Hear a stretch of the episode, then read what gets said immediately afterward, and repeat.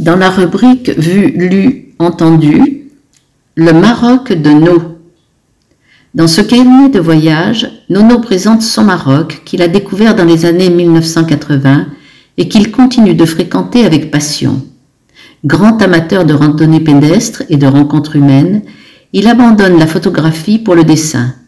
Le crayon et le carnet, moins intrusifs, lui permettent de croquer sur le vif des personnages hauts en couleur dans les cafés, les souks, les gîtes de montagne, les villages berbères de l'Atlas ou les pistes poussiéreuses du Sahara.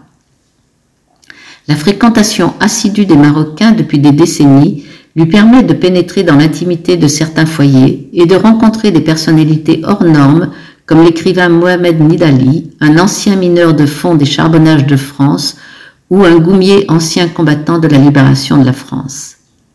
À rebours des clichés touristiques, Nono nous en trouve avec délicatesse les voiles qui masquent le plus souvent les dures réalités de la société marocaine.